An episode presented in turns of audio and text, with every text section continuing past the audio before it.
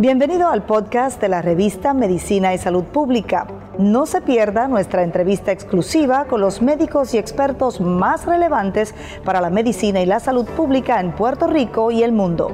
Si desea ver este podcast en vídeo, puede hacerlo en nuestro canal de YouTube Revista MSP.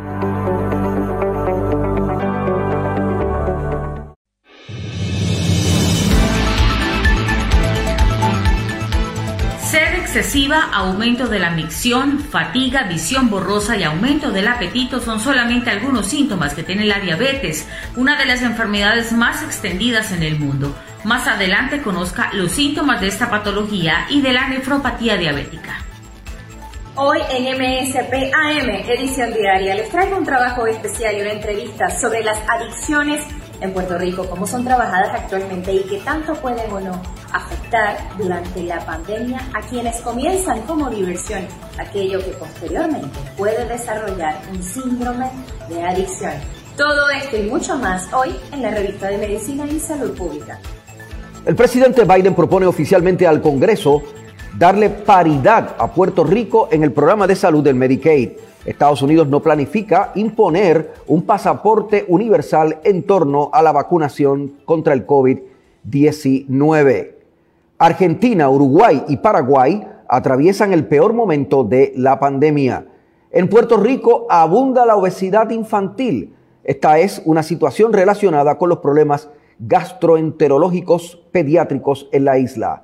Saludos, mi nombre es Luis Penchi. Esto es Medicina y Salud Pública MSP Edición Diaria.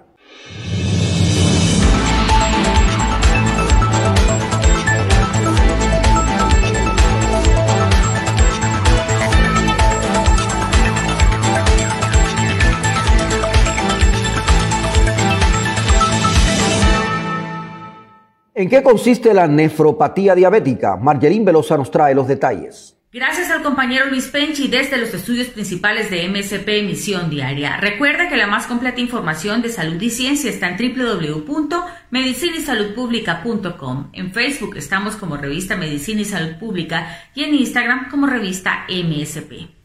Se estima que una de cada 11 personas en el mundo vive con diabetes y que el 40% de los adultos podría estar afectado por la nefropatía diabética. En el siguiente e interesante video conozca más de los síntomas de estas patologías y la prevención.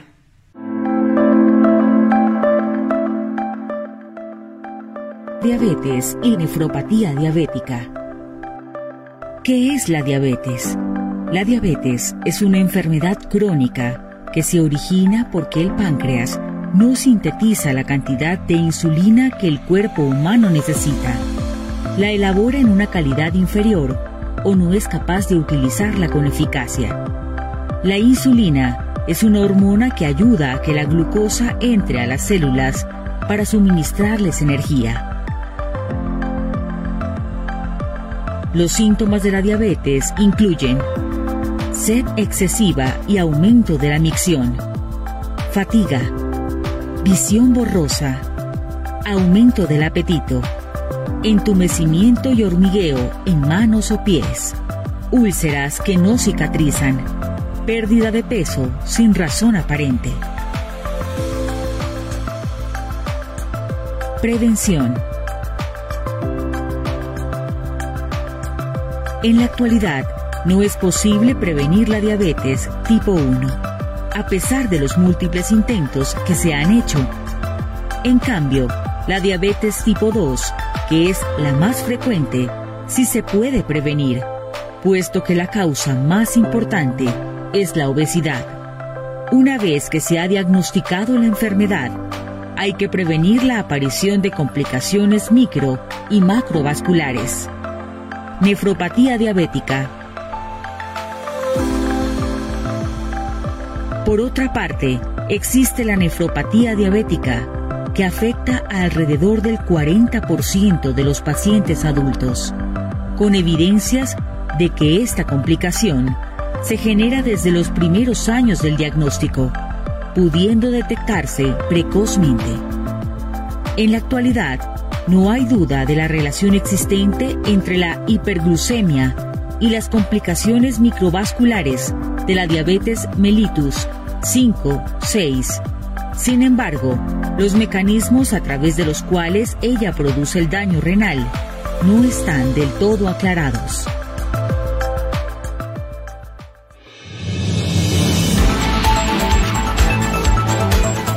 El presidente de Estados Unidos, Joe Biden, propuso este pasado fin de semana formalmente al Congreso de los Estados Unidos dar a Puerto Rico paridad en Medicaid, un programa de salud, y encaminar el acceso igual de la isla en los programas de seguridad de ingresos suplementarios. En cuanto al programa del Medicaid, el presidente estadounidense cumple así su palabra, dijo el gobernador Pedro Pierluisi.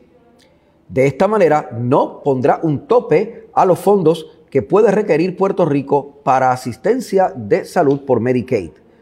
Esto es MSP Edición Diaria.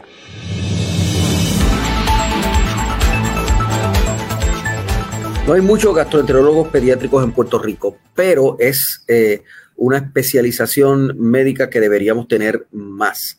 ¿Qué es la gastroenterología pediátrica en, Puerto Rico?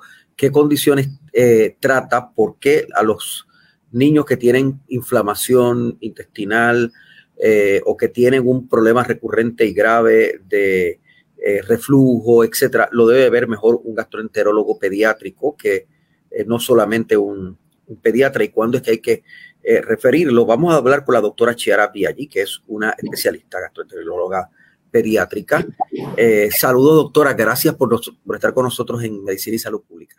Saludos, gracias por la invitación. Placer estar aquí. Me comentaba fuera del aire que hay 15, 16, 17 gastroenterólogos pediátricos en Puerto Rico. No hay más de eso. Sí, somos aproximadamente como 17 o 18 gastroenterólogos pediátricos en toda la isla, la mayoría estamos localizados en el área de San Juan y una, representación mínima en el área, ¿verdad? Un poquito más distante del área metro. Eh, ¿Cuándo es que un niño debe ser tratado, una niña debe ser eh, tratado o tratada eh, por un gastroenterólogo pediátrico? Los niños tienen, hay muchos niños que padecen de estreñimiento, hay muchos niños que padecen de diarrea. Hay, una cosa muy común, sobre todo en los bebés, es el problema del, del reflujo. ¿Cuándo es que eh, eh, síntomas o condiciones como estas dejan de ser eh, del trato común para un pediatra y, tienen que ser vistos por un gastroenterólogo pediátrico? Pues mira, hay multiplicidad de razones por las que un niño debe ser evaluado por un gastroenterólogo, ¿verdad? Las más comunes en la comunidad es problemas de alimentación, niños que no toleran diferentes texturas de alimento, que no logramos progresar su nutrición, niños con vómitos recurrentes, diarreas, pérdida de peso, rezago en crecimiento, estreñimiento, condiciones más serias como enfermedad inflamatoria del intestino, condiciones de alergias a alimentos, eh, ese tipo de, de circunstancias ameritaría una evaluación por un especialista pediátrico como un gastroenterólogo. El reflujo, ¿cuándo es que deja de ser una cosa normal? Eh, por ejemplo, eso es bastante común en los bebés, ¿verdad? Pero pero puede, puede continuar. ¿Cuándo es que es un problema más serio? Mira, 100% de los bebés recién nacidos van a tener reflujo. Lo importante es distinguir entre lo que es reflujo y lo que es enfermedad del reflujo. Eh, ese número disminuyó significativamente cuando uno lo estratifica entre enfermedad de reflujo y reflujo. 100% tienen reflujo al nacer en ese periodo neonatal y en esos primeros meses de vida, pero enfermedad de reflujo pues ya es un número menor de pacientes, ¿verdad? Y sin duda alguna, eh, vemos muchísimo reflujo en los pacientes pediátricos, eh, muchísima mayor incidencia de la que veíamos antes, porque yo creo que hemos aumentado los malos hábitos alimentarios, la tasa de obesidad infantil es alarmante, o sea que sin duda es una patología que vemos con muchísima frecuencia Sabemos que en ese primer año de vida muchos bebés van a tener un reflujo más marcado en esos cuatro a seis meses de vida y ya después vemos una disminución en lo que es el reflujo. Pero enfermedad de reflujo se puede ver a cualquier edad y eso es lo que es importante discernir con un especialista sobre si es simplemente reflujo o si es enfermedad de reflujo.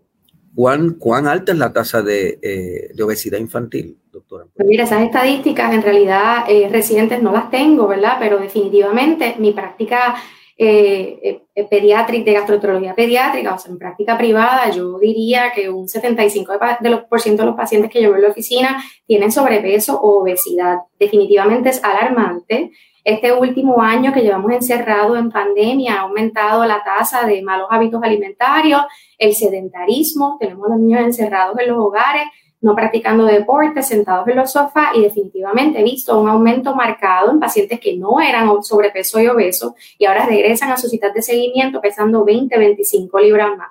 Así que la tasa es bien alarmante y estoy seguro que mis colegas pediatras y gastroenterólogos están completamente de acuerdo con eso es un problema que tiene que ver con la pandemia, estoy seguro, pero también tiene que ver con la difusión de la idea de que los niños se entretienen mejor con juegos de video, ¿verdad? En lugar de hacer ejercicio. Definitivamente la, la, obesidad es multifactorial, ¿verdad? Hay muchos factores que juegan un rol. El sedentarismo y el estar conectados todo el tiempo a videojuegos es uno de los factores más importantes, pero sabemos que hay un componente genético, cultural, ¿verdad? Donde pensamos que mientras más gordito uno es, más saludable uno está y eso es completamente erróneo. A veces tenemos unas expectativas de lo que pensamos que los niños deben de comer en términos de porciones y variedad de comida, que es el doble de los requerimientos calóricos de ese niño, sin contar las sodas, los jugos, los dulces, los restaurantes de comida rápida, ¿verdad? Así que definitivamente hay muchos factores que juegan un rol, siendo el principal un exceso de consumo de calorías eh, y el sedentarismo. Pero también pues hay una tendencia genética que es importante no perderla de vista. También desde la eh, infancia temprana hay niños y niñas que padecen eh, de estreñimiento. Bueno, yo recuerdo anécdotas y bueno, con, mis propias hijas, no, no, que si esta leche le da estreñimiento, esta fórmula, esta, esto que está comiendo, pero puede convertirse en un problema serio, ¿verdad? Definitivamente. El estreñimiento es muy común, ¿verdad? Eh, de nuevo, uno de los factores más importantes que juega un rol en la patofisiología del estreñimiento es el comportamiento de retención, el niño tiene una fobia a ir al baño terrible porque en algún momento le provocó dolor y él entiende que trincando y no yendo al baño va a solucionar el problema y se convierte en un ciclo eh, terrible en donde el paciente tiene una fobia de ir al baño. Hay muchos eh, mitos en la comunidad sobre lo que favorece el estreñimiento, lo que favorece tener un patrón más saludable. Definitivamente tener una alimentación adecuada, proporcionada de fibra, de buena hidratación, de una alimentación variada es importante, pero si un paciente tiene una dieta muy variada y una buena ingesta de líquidos, pero tiene un comportamiento de retención extraordinario, va a sufrir de estreñimiento. Así que la dieta es importantísima y yo siempre se lo recalco a los padres, pero yo no quiero que tomen un exceso de agua, yo lo que quiero es que tomen los requerimientos eh, de hidratación básica por edad eh, y tratar de romper con el comportamiento de retención para poder manejarlos adecuadamente. Yo no soy tan viejo, pero ya el siglo pasado yo recuerdo que era muy común escuchar eh, a algunos de nuestros abuelos decir, no es que esos muchachos de vez en cuando hay que darle un purgante. Para, eso, no es, eso no es verdad, eso, eso no es, no, este, bueno, eh, es, algo bien cultural en donde ir al baño es un, es un es análogo de, de, salud, ¿verdad? Y todo el mundo dice, ay Dios mío, por fin fue al baño, está hospitalizado por una pulmonía terrible, pero por fin fue al baño, así que es algo bien cultural. Eh, todo el mundo tiene un patrón intestinal diferente, todo el mundo tiene un patrón de evacuación diferente. Lo importante es repasar con las familias lo que es un patrón intestinal saludable. Una evacuación puede ser a diario, puede ser un día sí, un día no que sea suave, que sea formada, que no pase media hora en el baño tratando de pujar, que no haya desarrollado sangrado en la excreta, excretas muy dolorosas, duras. Pero no hay que dar purgantes para ir todos los días, siempre y cuando sea una evacuación saludable y adecuada para la edad de ese niño. ¿Y qué pasa con la diarrea? ¿Es más común esto, este trastorno, la diarrea en, niños y niñas, o es más común el, eh, bueno, ambos lo vemos con muchísima frecuencia. Yo diría que anecdóticamente yo veo muchísimo más estreñimiento que diarrea. Pero diarrea también es importante, ¿verdad? Evaluar las diferentes causas de la diarrea, porque hay un sinnúmero de causas de diarrea. Entre las más comunes figuran el exceso de consumo de jugos, ¿verdad? Y esa carga de carbohidratos para el intestino es excesiva. El cuerpo no puede absorber todas esas azúcares, pasan al colon y entonces se forma una fiesta de bacterias allí y entonces desarrollamos muchas diarreas. Y eso se llama la diarrea del trotón, ¿verdad? Y es el paciente típico de 2, 3 añitos que se está tomando 30, 35 onzas de jugo al día y tiene esa diarrea. Es importante que nosotros no tratamos síntomas, ¿verdad? Yo no soy la especialista en diarrea, yo, yo tengo que ver al paciente como un entorno completo. Es importante revisar sus gráficas de crecimiento y de ganancia de peso, ver cómo está la velocidad de crecimiento, que esté adecuada, que no haya retraso, porque cuando uno evalúa diarrea puede ir desde algo bien benigno y sencillo, como lo que les acabo de mencionar de los jugos, hasta algo más serio y severo, como lo es enfermedad inflamatoria del intestino, condiciones de insuficiencia pancreática. Hay un sinnúmero de condiciones que pueden causar diarrea. Lo importante es, eh, ¿verdad? Evaluar todos los signos y síntomas que el paciente tiene, las gráficas de crecimiento, un buen examen físico, asistencia de laboratorios para poder definir qué tipo de diarrea es y poder darle al, paciente el diagnóstico correcto y el tratamiento apropiado. Esta condición que mencionó, inflamación de los intestinos, se da usualmente porque hay algo genético, hay mala alimentación. ¿Qué provoca esto? Bueno, las enfermedades inflamatorias del intestino, conocidas comúnmente como la enfermedad de Crohn y la enfermedad de colitis ulcerosa y colitis no específica, son condiciones, valga la redundancia, inflamatorias del intestino. Su causa es multifactorial y es desconocida, ¿verdad? Sabemos que hay una respuesta inmunológica exagerada a un insulto en un paciente que tiene una disbiosis en la flora intestinal y desarrolla una cascada inflamatoria exagerada, ¿verdad? Un ejemplo, vamos a decir una familia eh, todo el mundo desarrolla vómitos y diarreas por dos, tres días y a todo el mundo se le va, pero a uno de los niños le dura un mes, dos meses la diarrea y no se le va, ¿verdad? Despertó una cascada inflamatoria en un paciente con una predisposición genética, una disbiosis en la flora intestinal y se despertó la enfermedad. Eh, así que, y definitivamente en Puerto Rico hemos visto un aumento, al igual que está descrito en toda la nación americana, en la tasa de enfermedades inflamatorias intestinales el Crohn's, por ejemplo, ¿verdad? Que eso antes uno ni escuchaba mencionar de eso y ahora escucha bastante. Eso es cierto, ¿verdad? Vemos muchos pacientes de Crohn's. Lamentablemente, ¿verdad? En la práctica privada, anecdótica, ¿verdad? Yo diría que yo diagnostico uno o dos pacientes a la semana. Y yo creo que muchos de mis colegas están, ¿verdad? En situaciones bastante similares.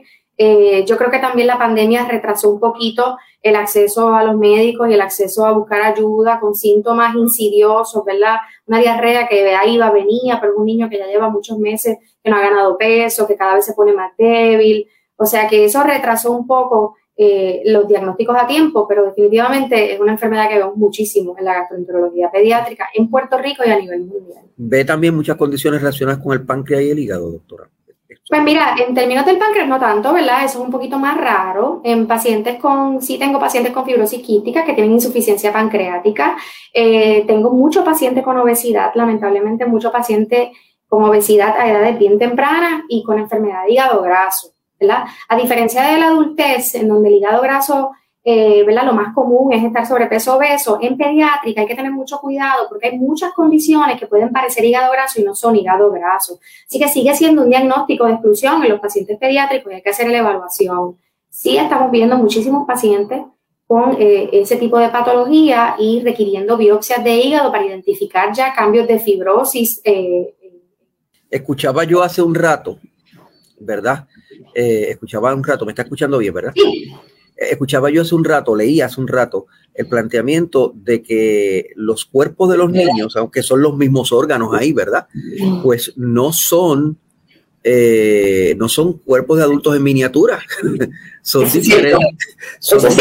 Son, diferentes, por eso es que tiene que haber pediatras y por eso es que tiene que haber... Eh, Definitivamente, yo aprendí muy temprano en mi entrenamiento en pediatría que los niños no son adultos pequeños, ¿verdad? Y yo recibo llamadas todo el tiempo de amigos gastroenterólogos de adultos y médicos de adultos con preguntas bien, ¿verdad?, de sus hijos y me dicen, mira, yo no me atrevo a decir qué es esto, ¿verdad? Porque yo puedo decir a un adulto, pero en un niño es muy diferente, ¿verdad? En particular, las enfermedades inflamatorias del intestino en niños presentan con un fenotipo mucho más severo que los adultos. Así que, a diferencia de los adultos, que a lo mejor tienen una colitis menos extensa, una colitis limitada al recto, ¿verdad? Al, colon descendiente, en pacientes pediátricos estamos viendo eh, que presentan con el colon completo envuelto eh, y mucha más morbilidad asociada al diagnóstico inicial. O sea que eso también es bien importante. No son adultos pequeños y no podemos tratarlos como si fueran adultos pequeños porque es una patofisiología muy diferente. Como decía un amigo mío, no son enanos. No. no son enanos, son niños. Son niños. Son niños. Eh, doctora, ¿y, cómo ha avanzado eh, esta especialización en Puerto Rico eh, ante el hecho de verdad de que, de que quizás hace unas cuantas décadas no era tan conocida? ¿Cómo ha avanzado? ¿Qué, qué, qué avances han logrado? Bueno, yo diría que una de las cosas más importantes es que nosotros en pediatría, ¿verdad? Eh, eh, hacemos mucho procedimiento. Eso antes a lo mejor no teníamos la cantidad de procedimientos que hacemos hoy en día. Eh, y con todo el mérito del mundo, ¿verdad? Antes no teníamos la disponibilidad de gastroenterólogos pediátricos en Puerto Rico, era un número bien limitado, ahora somos muchos más, así que podemos llegar a mayor número de la población y podemos identificar muchísimas condiciones que antes hubieran pasado por desapercibidas. Nosotros hacemos endoscopías, colonoscopías, biopsias de hígado, ponemos tubos de gastrostomía y en endoscopía hacemos diferentes tipos de intervenciones, como pacientes que tienen varices esofágicas, las podemos parar los sangrados, podemos inyectar en úlceras que están sangrando, remover pólipos lo más común en pediatría, ¿verdad? Que es remoción de cuerpos extraños. Los niños se tragan objetos extraños todo el tiempo y tenemos, eh, ¿verdad? Experiencia en remoción de cuerpos extraños es algo que con mucha frecuencia realizamos. Eh, y procedimientos un poquito más invasivos en el colon, remoción de pólipos, poniendo clips para evitar sangrado, ese tipo de cosas.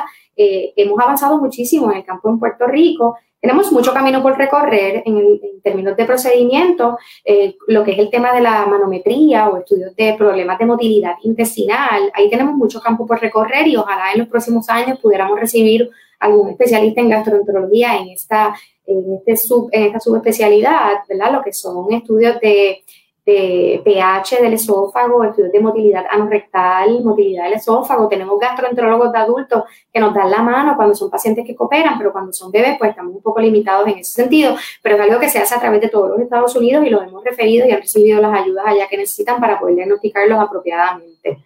Eh, los, niños y las niñas me imagino que se tragan muchas monedas, ¿verdad? Sí, lamentablemente se tragan muchísimas monedas, eh, pinches. Eh, en, términos generales, ¿verdad? Todo ese ¿Llaves? ¿Se tragan llaves? Eh, yo nunca he tenido una llave, pero estoy segura que alguno de mis compañeros ha removido alguna llave. Yo digo que cualquier objeto que quepa por un rollo de papel inodoro no debe estar en acceso a un niño menor de cuatro años. Porque se lo, Porque se lo puede meter a la boca y se lo puede tragar. Wow. Y la tan peligrosa batería de botón, ¿verdad? Que esa debe de ser un absoluto no en cercanía de cualquier menor porque puede causar muchísima morbilidad y hasta mortalidad. Gracias, doctora, por toda la orientación que nos ha dado. Ojalá y que crezcan en número ustedes. Eh, Un placer. Y que, que atiendan bien a, los niños y, las niñas del país. Gracias por estar con nosotros. Muchísimas gracias. Un placer. Bueno, la escucharon, eh, una especialista en eh, especialista en gastroenterología pediátrica, la doctora Chiara Piaggi, con nosotros aquí en la revista de Medicina y Salud Pública. Cubrimos la ciencia porque la ciencia es noticia. Las adicciones son un serio problema de salud pública en Puerto Rico. Muchas veces están mezcladas con condiciones de salud mental, según nos reporta la compañera Gisette Arellano.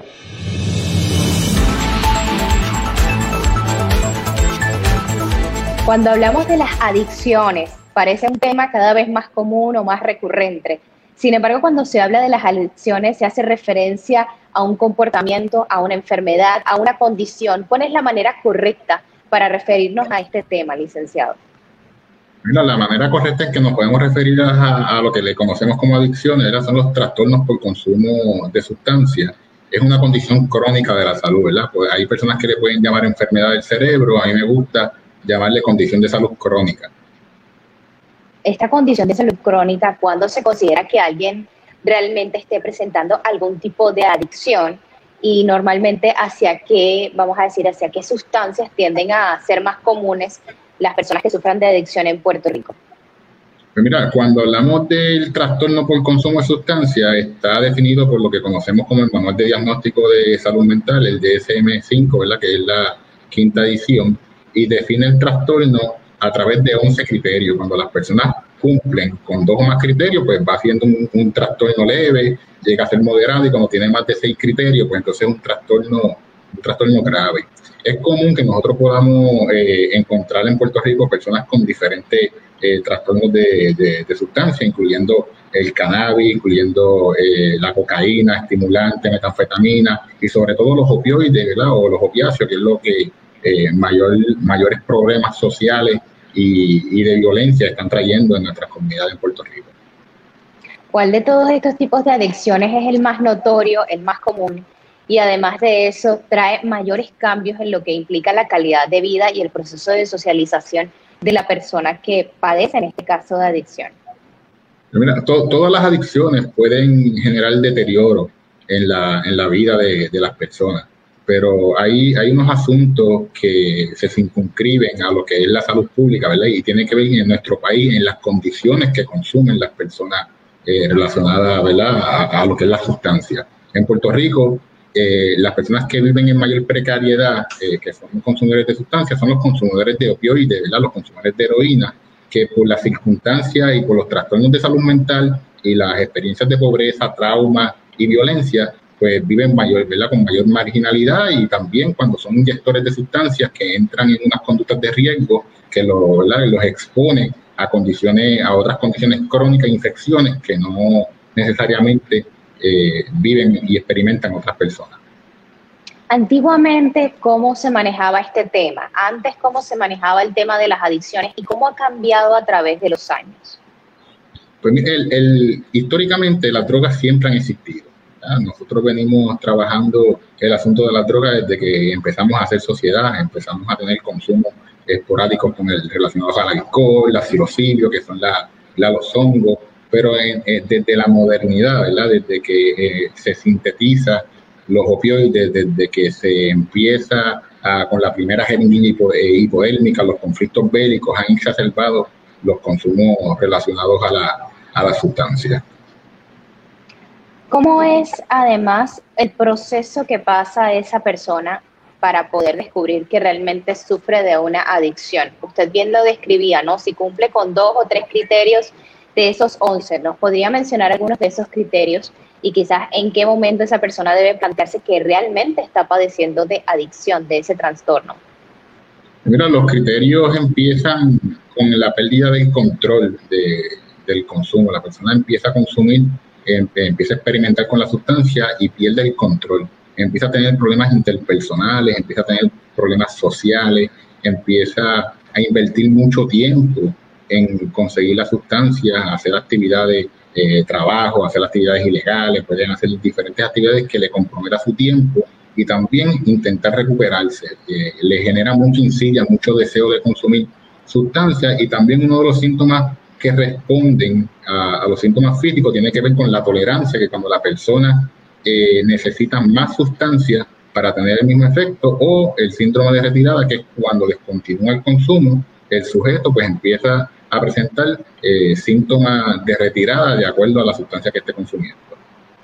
¿Cuáles tienden a ser esos puntos de obstáculo que evitan que alguien, una vez que se empiece a percatar que sí puede sufrir de ese trastorno, busca ayuda? Quizás el estigma social, el aceptar que hay un problema, el encontrar la ayuda idónea y la, la información adecuada para empezar a verlo como algo que se puede tratar.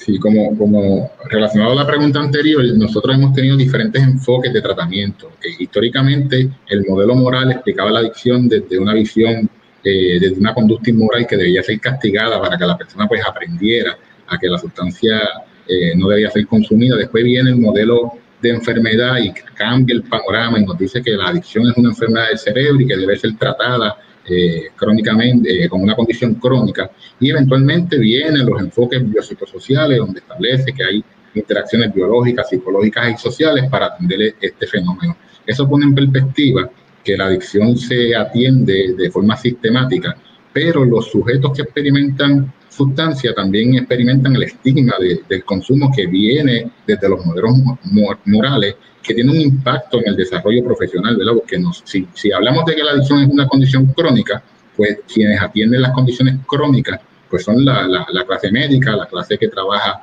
en ciencias sociales, la clase que trabaja con salud pública, pero lamentablemente en Puerto Rico y en muchos países los currículos académicos no necesariamente forman a los profesionales en la atención al trastorno relacionado a la sustancia cuando en Puerto Rico tenemos una prevalencia de 11.5% de la población que experimenta un trastorno relacionado al alcohol, tabaco u otra sustancia.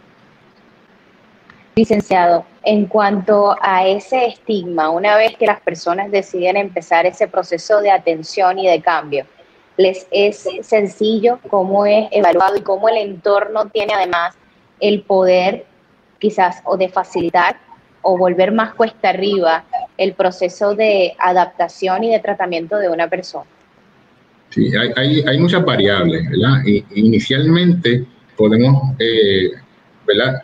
Dialogar sobre lo que dice el estudio de Universidad de Puerto Rico que hace AMSCA sobre las razones por que las personas no entran a tratamiento. Y una de las razones principales es porque no se sienten cómodas o cómodos hablando sobre, sobre sus problemas con los profesionales. Y esto es un elemento clave porque si la persona ya está lista y desea un cambio y quiere dejar de consumir, debe sentirse cómoda, debe sentirse un espacio donde no vaya a ser juzgado, donde vaya a ser motivado. Pero históricamente en Puerto Rico predomina el modelo basado en abstinencia, donde se, donde se le exige a los usuarios de sustancias que dejen de usar la, la sustancia por completo y esto genera un umbral y una brecha en el acceso a servicios de tratamiento donde las personas que no se sienten listas para dejar de consumir no entran a servicio, aunque podemos empezar a destacar que los pequeños avances hacia, el, hacia, hacia la recuperación también son, son posibles. Un ejemplo puede ser eh, condiciones de salud como la diabetes.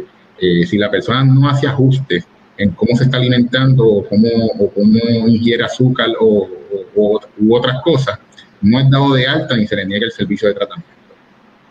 En Puerto Rico, ¿cuáles son las edades en las que se presenta con mayor, vamos a decir, un mayor número de personas que pueden presentar adicciones y en qué momento en especial empieza esa, como usted lo decía, esa, empiezan a experimentar con este tipo de sustancias? ¿Cuál es el momento más común o la edad promedio en el que empiezan a presentar de manera formal que ya tienen adicción a, ¿verdad?, a cualquiera de estas sustancias. Pues mira, eh, las personas empiezan a experimentar muchas veces en la adolescencia, ¿verdad? 15, 16, 17 años empiezan a experimentar con sustancias. Eventualmente, a partir de los 20 años que empiezan a consolidarse la mayoría de los trastornos relacionados al consumo, ¿verdad? Porque es cuando la persona pierde el control, experimenta otras situaciones que ¿verdad? se inscriben a ese sujeto al consumo de sustancias. Pero generalmente inician los consumos durante la adolescencia. A menor edad eh, de experimentación de consumo, mayor probabilidad de desarrollar un trastorno relacionado a sustancias. No todo el mundo que experimenta sustancias desarrolla un trastorno, que eso es, bien importante porque la mayoría de las personas que experimentan con sustancias no desarrollan un trastorno relacionado al consumo. En cuanto a las personas que presentan, ¿verdad?, eh, adicción, ¿es más común en hombres o en mujeres? Y en cuanto a los tratamientos y al manejo, ¿verdad?, de las adicciones, para quién les es un poco más viable salir de la adicción o el tratamiento? El, asunto de género es importante porque generalmente el tratamiento es más accesible a, los hombres que a las mujeres, pero quienes desarrollan más trastornos relacionados a sustancias generalmente son los varones, porque el trastorno relacionado a sustancias se circunscribe a un contexto social también, donde quienes, eh, quienes experimentan con estas sustancias mayormente son los hombres las mujeres experimentan en muchas ocasiones por relaciones que tienen con los hombres. Hay unas limitaciones de acceso a tratamiento porque el tratamiento está diseñado para hombres y las mujeres no tienen eh, acceso a servicios, que este, tienen estigma doble de que se les puede remover los hijos, se les dice que son malas madres, pero eso no sucede con los hombres que, abandonan a sus hijos, que se les juzga por ser malos padres, etc. Así que las mujeres tienen unas limitaciones y tienen una práctica basada en evidencia distintas para el acercamiento y el abordaje. Existe una responsabilidad social y también una manera en la que se ve a las personas que de alguna manera eh, presentan adicciones. ¿Cuál es la realidad en Puerto Rico? ¿Existe una posibilidad de inserción a través, verdad? Luego que pasan por algún tipo de tratamiento o por el contrario, a veces se, se vuelve un poco más cuesta arriba y aquellas personas que sufren de adicciones son vistas desde una parte negativa en el que quizás no son dueños de sí y no tanto como personas que sufren realmente de una condición y que necesitan tratamiento. Sí, eh, eh, eh, qué bueno que, me hace esa pregunta porque el asunto de el tratamiento, el, asunto de la adicción tiene que ver con las políticas públicas que se desarrollan. La adicción en Puerto Rico no es igual que la misma en Holanda. El trastorno se comporta diferente de acuerdo a, las brechas de desigualdad social que existan, las condiciones que vivan las personas que están consumiendo. Y en Puerto Rico, lamentablemente, quienes sufren y experimentan los estragos de la adicción, en su mayoría. Eh, o, que experimentan más violencia, son las personas que viven en, pobreza. Eh, hay dos problemas que coexisten, ¿verdad? Porque uno es el narcotráfico y el otro es el consumo de sustancias y muchas veces las personas que experimentan trastornos relacionados a sustancias se involucran en, el narcomenudeo y experimentan la violencia que implica eh, estar en, ese tipo de actividades. Eh, hay un muy importante también que se relaciona a ciertos comportamientos que pueden ser propicios para que las personas empiecen a experimentar. Y sin embargo, se puede tener la creencia, como se ha escuchado en diferentes relatos, que comienza como una experimentación y ya luego se escapa, se sale de control, como usted bien lo describía.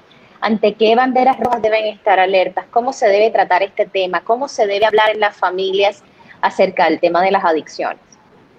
Yo creo que nosotros tenemos que empezar a hablar de realidades sobre la sustancia, ¿verdad? Y que los jóvenes entiendan qué es el trastorno relacionado a la sustancia. La información que damos puede ser a veces invalidante. Eh, por ejemplo, yo cuando ofrezco cursos a nivel de bachillerato a mis estudiantes sobre temas relacionados a las drogas, me doy cuenta que muchos de los estudiantes no conocen sobre las drogas y llegan a la universidad sin conocer sobre las drogas y quienes conocen es porque han tenido experiencias cercanas en sus comunidades. Y eso es un asunto que se debe trabajar desde la prevención, desde la escuela, que las personas sepan que las adicciones se desarrollan por factores biológicos, psicológicos y sociales. Una persona que esté deprimida, un joven que esté deprimido, usa cocaína, cuando, ¿verdad? por el mismo mecanismo de acción de la cocaína, va a tener mayor probabilidad de desarrollar un trastorno relacionado al consumo a una persona que no esté deprimida. Una persona que tenga ansiedad y experimente el uso de benzodiazepina tiene mayor riesgo de, desarrollar un trastorno relacionado al consumo de eso. Una persona que experimente recurrentemente dolor y empieza a consumir pastillas como opioides, oxicodona, ¿verdad? que son las percocet, también van a experimentar mayor riesgo de, desarrollar un trastorno. ¿De cuál de todas estas adicciones o cuál de las adicciones podría ser una de las más difíciles de manejar en Puerto Rico? bien sea a opioides, a fentanilo, a cocaína, heroína, ¿cuál de todas ellas representa uno de los mayores retos en Puerto Rico? Yo creo que los opioides representan un, mayor reto porque en cómo nosotros percibimos el problema va a ser importante. Y nosotros estamos experimentando una crisis de opioides de Estados Unidos, la que es distinta a cómo se comporta en Puerto Rico. En Estados Unidos la crisis de opioides inicia por el uso de pastillas de prescripción, pero en Puerto Rico las pastillas de prescripción no representan el problema, porque tenemos, somos de las naciones que menos prescribimos opioides, prescribimos más benzodiazepinas que opioides. Pero los elementos de estigma de los usuarios inyectores, ¿verdad? que los consumidores de drogas no pierden sus derechos, pero viven en condiciones donde, tienen que, donde se inyectan sustancias en lugares bien empobrecidos, inadecuados, sucios, se ponen a contagios de hepatitis C, de absceso, no, pueden, no reciben muchas veces tratamiento, que pudiésemos decir que en Puerto Rico lo que tenemos es una crisis de acceso a servicios de tratamiento, que viene siendo el problema principal. No hemos podido manejar la, eh, eh, el problema de la heroína, del crack, que empezó en los 70 y en los 80, eh, la silaxina en el 2000, o la cannabinoides sintético en el 2000, en el 2012, y ahora la entrada de fentanilo, que cada vez el panorama se amplía con drogas sintéticas y todavía no hemos podido atender de forma, eh, de una visión salubrista y contundente este fenómeno de las drogas. Estamos experimentando cada vez mayor flujo de drogas sintéticas que ponen en mayor riesgo a los sujetos que experimentan estos trastornos. Sabemos que los ojos del mundo están concentrados en el tema de la pandemia y en especial del COVID-19, porque es una realidad que ha cambiado totalmente las dinámicas. Sin embargo, hay otras situaciones que se desarrollan de manera paralela que continúan, que cada vez hay más personas que se puedan sumar a un diagnóstico que se relacione a adicciones, a un trastorno que se puede tratar durante años, pero que requiere de muchos cambios y que además lo somete a estigma social. ¿Qué ocurre en el periodo de pandemia? ¿Cómo esto puede estar afectando o cómo esto puede producir? ¿Cuál es la realidad en este momento en el que sabemos que de por sí se está manejando el mundo de manera muy diferente, y a pesar de que las dinámicas han cambiado, también eh, el estrés y las situaciones intrafamiliares, los distintos factores que pueden interferir en el proceso, puedan llevar a las personas a la búsqueda o tan siquiera a la idea de experimentar con ciertas sustancias, bien sea para evadir la realidad o por cada razón que tengan, ¿verdad? Que los lleve a experimentar en ese caso. Sí, los fenómenos sociales, eh, atmosféricos, terremotos, pueden ser guerra, ahora mismo la pandemia, representan estresores para las personas, hace que las personas experimenten mayores ansiedades, depresiones, este, aislamiento, aburrimiento, y son más propensos a empezar a experimentar eh, con el uso de sustancias. También estas situaciones impactan el acceso a servicios. Por ejemplo, en el caso de, de las nuevas modalidades de servicios de telemedicina, las personas que viven en mayor pobreza tienen menor acceso a teléfono, o los cambian constantemente, o no tienen acceso a Internet para poder tener sus teleconsultas, y esto representa una limitación bien grande en los consumidores de sustancias que viven en mayor vulnerabilidad. En, en, general, estas personas que experimentan estos trastornos, a diferencia, a, adición, adicional, experimentan trastornos de salud mental también, que deben de ser atendidos de forma concurrente. Y todo esto complica el escenario para poder, para poder atenderlo bajo estas circunstancias. ¿En qué momento es el momento adecuado para buscar ayuda? ¿Por qué es importante hacerlo? ¿Y qué es lo que está en riesgo si no se determina, si no se busca ayuda a tiempo? Creería que, antes que la persona se dé cuenta que tiene un trastorno, la ayuda puede ser la intervención temprana. Hay estrategias donde que, que, requieren cernimiento, breve intervención y referido a tratamiento, donde los centros de salud primaria pudiesen empezar a detectar, ¿verdad? y ya lo están haciendo muchos de ellos, el patrón del consumo de, de, alcohol particularmente. Las personas muchas veces no conocen que tienen un consumo riesgoso y eso se llama que están en una etapa precontemplativa, donde podemos tener un sujeto que dice, yo lo que me bebo son tres o cuatro palos, pero esos tres o cuatro palos representan 16 onzas de un vaso y 8 onzas de, de, alcohol y, cuando miramos las unidades de alcohol nos dice que de los espíritus libres 1.5 onzas es una unidad de alcohol. Si se está bebiendo 8 onzas, está bebiendo, está consumiendo grandes cantidades de alcohol sin conocerlo. Cuando la persona recibe psicoeducación, recibe información, reconoce y hace consciente que puede tener un consumo riesgoso y, decide hacer cambio. Que una forma es que podemos detectar, hacer intervenciones para promover el acceso a servicios pero lamentablemente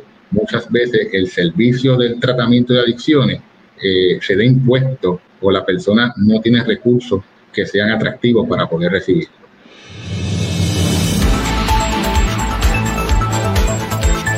Uruguay, Argentina y Paraguay atraviesan el peor momento de la pandemia. Están enmarcados en el contexto de América Latina, que tiene el 35% de la mortalidad del mundo en cuanto al COVID-19. Aquí está el reporte de la agencia de prensa de Francia. La pandemia de coronavirus tiene arrinconados a Argentina, Uruguay y Paraguay. 15 meses después de que el COVID-19 apareció en la región, hoy los tres atraviesan el peor momento de la crisis sanitaria, liderando la tasa mundial de mortalidad por COVID-19. Según expertos, el predominio de la variante brasileña del virus y el aumento de la movilidad podrían explicar el agravamiento de la situación. El año pasado, Uruguay, de 3.600.000 habitantes, ocupó titulares internacionales por su gestión ejemplar de la pandemia. Pero hoy lidera la tasa mundial de mortalidad y muestra valores históricos de ingresos de pacientes de COVID a cuidados intensivos. El presidente Luis Lacalle Pou aboga por la libertad responsable de los ciudadanos y se ha negado a confinar a la población. Mientras, la inmunización avanza a ritmo intenso, con 28% de la población completamente vacunada y 47% con una dosis. Pero esto no se ha reflejado claramente todavía en la curva de contagios y muertes, como sí está ocurriendo en Chile. Todo mi entorno se quiere vacunar o está vacunado o agendado para vacunarse. Argentina sí optó desde 2020 por toques de queda o confinamientos totales, alternados con cortos periodos de flexibilización. El sábado el país empezó nueve días de cuarentena total para enfrentar un nuevo embate, con un promedio de 30.000 contagios y 500 fallecidos por día, y la infraestructura sanitaria está al límite en varias provincias. Los expertos atribuyen la nueva ola a un comportamiento dispar entre quienes acatan las medidas y quienes las rechazan. A eso se suma la falta de vacunas y las nuevas variantes más agresivas del virus. Y las restricciones dividen al país, con miles de personas saliendo a las calles a protestar. Si ellos hubieran traído mayor cantidad de vacunas en el momento oportuno, seguramente esto no, lo estaríamos viviendo. No tendríamos setenta y pico de mil muertos y no tendríamos que estar encerrados y teniendo todos los días 30 o 40 mil contagiados. Por su parte, Paraguay sufre por la falta de insumos y vacunas. El gobierno de Mario Abdo Benítez extendió un toque de queda nocturno hasta el 7 de junio, mientras la movilidad diurna está poco afectada, fundamentalmente con reducción de aforos. Solo 3% de la población de 7.300.000 personas está vacunada y las autoridades reconocieron en marzo que la ocupación de la terapia intensiva estaba al 100%. Villalba se convierte en el primer municipio puertorriqueño que logra un 60% de vacunación contra el COVID-19. El alcalde de Villalba, que también preside la Asociación de Alcaldes de Puerto Rico, Luis Javier Hernández, lo reveló a la revista de Medicina y Salud Pública. El alcalde dijo que son cifras reales, que ha hecho un estudio estadístico que comprueba esta afirmación. Eso no significa que el municipio de Villalba tenga inmunidad de rebaño, porque para lograr inmunidad de rebaño tendrá que haber un 70 u 80% de vacunación en todo Puerto Rico. Pero el alcalde de Villalba dijo que esto demuestra cómo ha ido caminando eh, la región y Villalba concretamente hacia una inmunidad de comunidad. El alcalde recordó que Villalba fue el primer municipio que inició un programa de rastreo de casos positivos de COVID-19.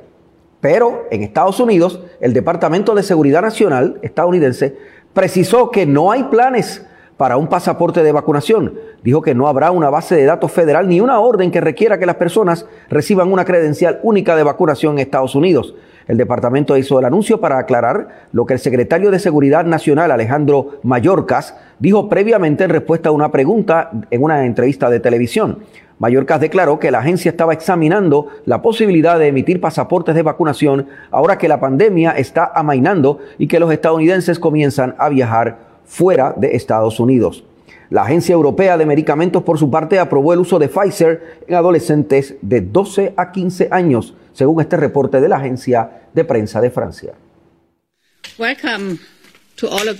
La Agencia Europea de Medicamentos dio su visto bueno el viernes al uso en adolescentes de entre 12 y 15 años de la vacuna de Pfizer BioNTech contra el coronavirus.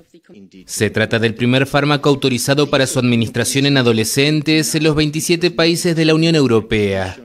Hasta ahora estaba recomendado solo para mayores de 16 años. El efecto de Comirnaty en este grupo de edad se ha determinado en base a un ensayo clínico que reclutó aproximadamente a 2.000 adolescentes en este grupo etario. Los datos demuestran que la respuesta inmune en este grupo es similar o incluso mejor que la que hemos visto en adultos jóvenes. Y lo que es más importante, ninguno de los niños vacunados de este grupo contrajo COVID-19.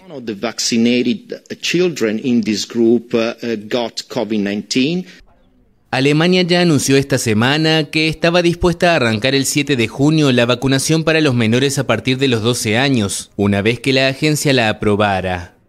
Estados Unidos y Canadá ya han autorizado esa ampliación de la campaña de inmunización a adolescentes. Según el regulador europeo, los datos clínicos muestran que esta vacuna es altamente preventiva para los jóvenes y que no se han detectado mayores problemas en cuanto a efectos secundarios. Esto ha sido MSP edición diaria por hoy, pero toda esta información y la que llega circulando durante todo el día podrá ser accesada a través de nuestras plataformas que ustedes ven en pantalla, aquí en la revista de Medicina y Salud Pública. Hemos estado bajo la dirección técnica de Fabiola Plaza, dirección general de Carlos Alexis Lugo. Mi nombre es Luis Penchi, cubrimos la ciencia porque la ciencia es noticia.